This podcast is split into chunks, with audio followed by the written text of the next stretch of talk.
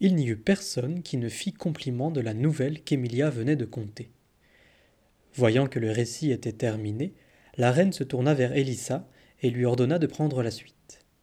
Prompte à obéir, celle-ci commença. Charmantes amies, il me vient à l'esprit une bien mauvaise nuit qui fut vécue par deux jeunes gens imprudents, mais comme elle fut suivie de bien des jours heureux, ainsi que le veut notre propos, il me plaît de vous la raconter.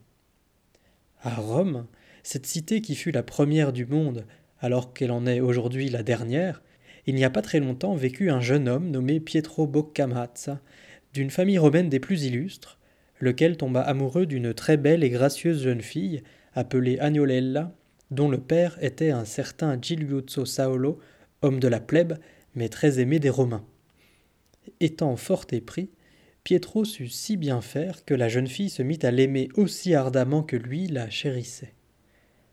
Poussé par ce fervent amour et ne pouvant plus endurer l'âpre tourment que lui infligeait son désir, il la demanda en mariage. Quand sa famille l'apprit, tous ses parents vinrent le trouver et blâmèrent sévèrement ses intentions.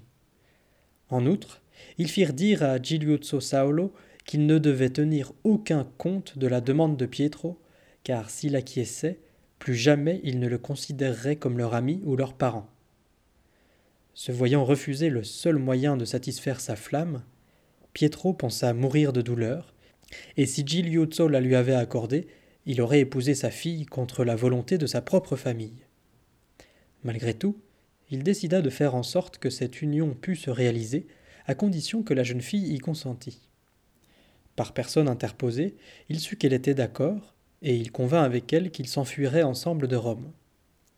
Ayant pris ses dispositions, un matin très tôt, Pietro se leva, monta à cheval en compagnie d'Agnolella, et tous deux se mirent en route vers Anani, où Pietro avait des amis très sûrs. Ainsi chevauchant, ne pouvant célébrer leurs noces, car ils craignaient d'être poursuivis, tout en parlant de leur amour, de temps à autre ils se donnaient des baisers. Or il advint que comme Pietro ne connaissait pas bien la route, quand ils se furent éloignés de Rome d'environ huit milles, au lieu de se diriger vers la droite, ils prirent un chemin à gauche. Ils n'avaient guère parcouru plus de deux milles qu'ils se virent près d'un bourg fortifié, d'où, dès qu'on les aperçut, sortit une douzaine de cavaliers. Alors que ceux-ci étaient déjà très proches, la jeune fille les vit et s'écria Pietro, fuyons, nous sommes attaqués. Comme elle put, vers une épaisse futaie, elle lança son cheval et donna des éperons en se cramponnant à l'arçon, et ainsi le cheval, se sentant piqué, au galop l'emportait à travers la forêt. Pietro, qui avait les yeux fixés sur le visage de sa bien-aimée plutôt que sur le chemin, ne s'était pas aperçu comme elle que des cavaliers arrivaient. Pendant que lui, sans les voir encore, cherchait d'où venait le danger, il fut rejoint par eux, saisi et mis à bas de son cheval. Ils lui demandèrent qui il était, et quand il l'eut dit, ils se mirent à se concerter ainsi. C'est un ami de nos ennemis. Que devons-nous faire sinon prendre ses habits, son cheval, et pour la honte des Orsini, le pendre à l'un de ses chaînes? Et s'étant tous accordés sur ce parti, ils ordonnèrent à Pietro de se dévêtir. Conscient de son malheur, il était en train de se déshabiller lorsqu'une troupe d'au moins vingt-cinq cavaliers tout à coup se jeta sur eux en hurlant À mort À mort Surpris par l'attaque, les premiers lâchèrent Pietro et firent face. Mais beaucoup moins nombreux que les assaillants, ils s'enfuirent et les autres se mirent à leur poursuite. Ce que voyant, Pietro aussitôt ramassa ses affaires et sauta sur son cheval il s'élança au plus vite dans la direction où il avait vu Agnolella s'échapper. Mais il ne trouva dans la forêt ni route, ni sentier, ni aucune trace de cheval. Quand il lui sembla être en sûreté et hors de portée des gens qu'il avait capturés ainsi que de ceux qui les avaient assaillis, comme il ne retrouvait point sa bien-aimée, affligée outre mesure, il se mit à pleurer et à l'appeler de ci, de là, dans la forêt. Mais personne ne lui répondait, et lui n'osait revenir en arrière, et avançant toujours, il ignorait où il allait arriver. D'autre part, il craignait les bêtes sauvages qui habitent les bois, pour lui-même et pour la jeune fille, qu'à tout instant il lui semblait voir étranglé par un ours ou un loup.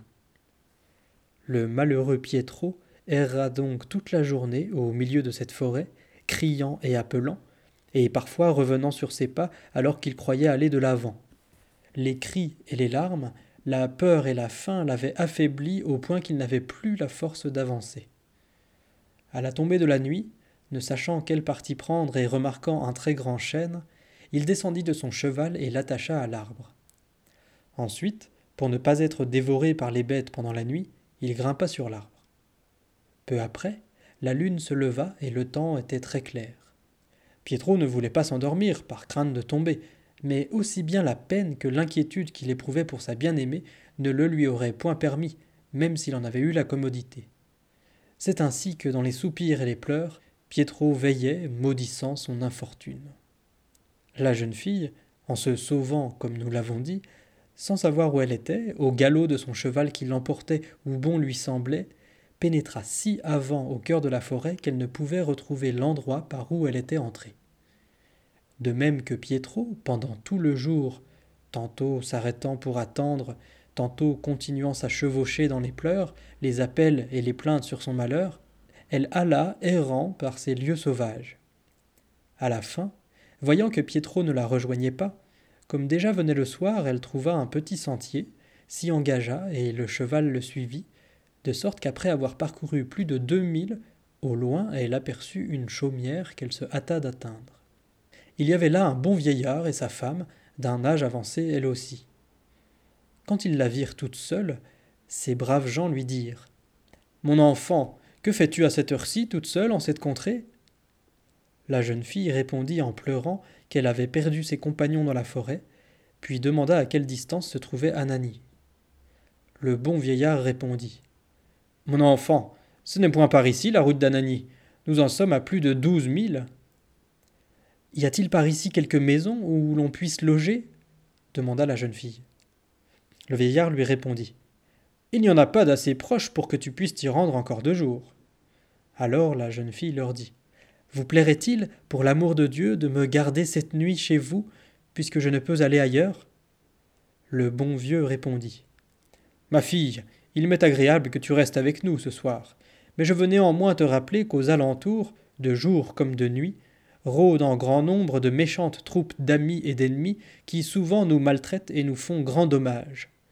Si par malheur, pendant que tu es ici, passait une de ces bandes, en te voyant belle et jeune comme tu l'es, il te ferait violence et outrage, et nous ne pourrions te porter secours. Nous devions te le dire, afin que si cela arrivait, tu ne puisses ensuite te plaindre de nous. Bien qu'effrayée par ces paroles, voyant l'heure tardive, la jeune fille reprit. Si Dieu le veut, il nous gardera, vous et moi, d'un tel danger. Si cela m'advenait, il vaut mieux être maltraité par les hommes que déchiré par les bêtes dans les bois. Sur ces mots, descendue de cheval, elle entra dans la chaumière de ces pauvres gens et partagea leur maigre souper. Puis, tout habillée, elle s'étendit avec eux sur leur grabat. De toute la nuit, elle ne cessa de soupirer sur son propre sort et sur celui de Pietro, dont elle ne pensait pas pouvoir attendre autre chose qu'un malheur. Un peu avant l'aube, elle entendit un grand fracas qui s'approchait. Aussitôt elle se leva et passa dans une cour située à l'arrière de la maison. Elle vit dans un coin un grand tas de foin et courut s'y cacher, afin que si ces gens arrivaient on ne la trouvât pas tout de suite. À peine avait-elle fini de se cacher que ce qui n'était autre qu'une grosse troupe de bandits frappait déjà à la porte de la chaumière. S'étant fait ouvrir et ayant pénétré à l'intérieur, ils trouvèrent le cheval de la jeune fille encore scellé et s'enquirent de qui était là. Comme la jeune fille avait disparu, le bon vieillard répondit Il n'y a personne d'autre que nous. Quel qu'en soit le propriétaire, ce cheval est arrivé hier soir, et nous l'avons mis à l'abri dans la maison pour qu'il ne fût pas mangé par les loups. Or donc, conclut le chef de la troupe, puisqu'il n'y a pas de maître, il fera notre affaire. Ces individus se répandirent de ci de là dans la maison, quelques-uns entrèrent dans la cour et y déposèrent leurs lances et leurs boucliers. Il advint que l'un d'eux, pour s'amuser, jeta sa lance dans le foin, et peu s'en fallut qu'il ne tuât la jeune fille ou qu'on ne la découvrît, parce que la lance se planta tout près de son sein gauche, de sorte que la pointe déchira les vêtements et qu'Agnolella faillit pousser un grand cri de frayeur. Mais se rappelant sa situation, elle se ressaisit et garda le silence. Après avoir fait cuire des chevreaux et autres viandes, avoir bu et mangé à leur guise, ils s'en allèrent vaquer à leurs affaires, emmenant le cheval d'Agnolella. Quand ils furent déjà assez loin, le vieillard demanda à sa femme Qu'est devenue cette jeune fille qui nous est arrivée hier soir? Depuis notre lever, je ne l'ai pas revue. La bonne vieille répondit qu'elle l'ignorait et alla à sa recherche. Entendant que les autres étaient partis, Agnolella sortit de sa cachette de foin.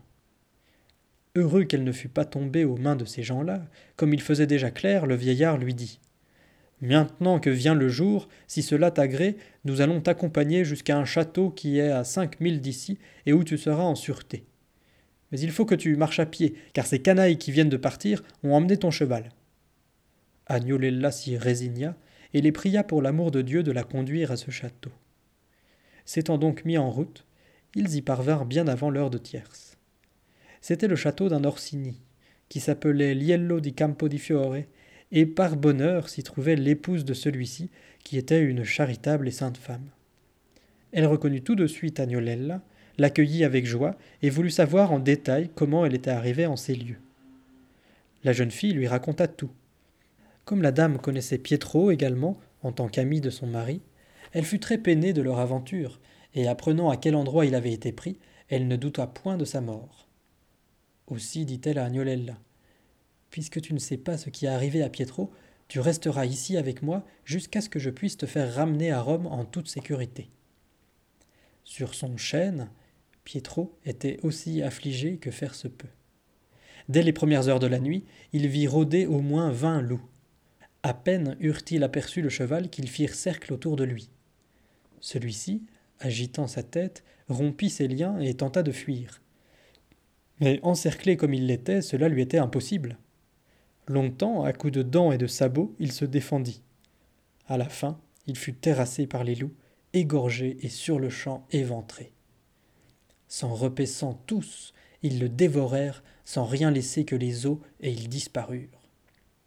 Pietro, à qui le cheval semblait une compagnie et un soutien dans ses épreuves, resta atterré de ce spectacle et crut ne jamais sortir vivant de cette forêt.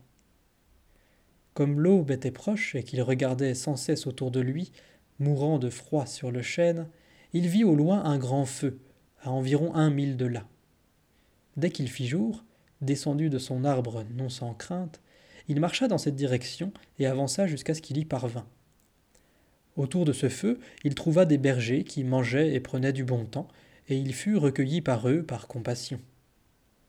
Après avoir mangé et s'être réchauffé, il leur raconta son infortune. Feignant d'avoir voyagé tout seul, il leur demanda s'il y avait dans le voisinage quelque village ou château où il pourrait se rendre. Les bergers lui indiquèrent qu'à environ trois milles se trouvait un château appartenant à Liello di Campo di Fiore, où séjournait en ce moment-là l'épouse de celui-ci. Fort content de l'apprendre, Pietro pria qu'on voulût bien l'accompagner jusqu'à ce château, ce que deux d'entre eux firent volontiers. Arrivé là, Pietro rencontra quelqu'un de connaissance, et il s'efforçait d'obtenir qu'on partît à la recherche d'Agnolella dans la forêt, quand la dame le fit appeler. Aussitôt il se rendit auprès d'elle, et trouva Agnolella en sa compagnie. Alors jamais aucune joie ne fut égale à la sienne. Il brûlait d'envie de l'embrasser, mais par retenue n'osait le faire devant la dame.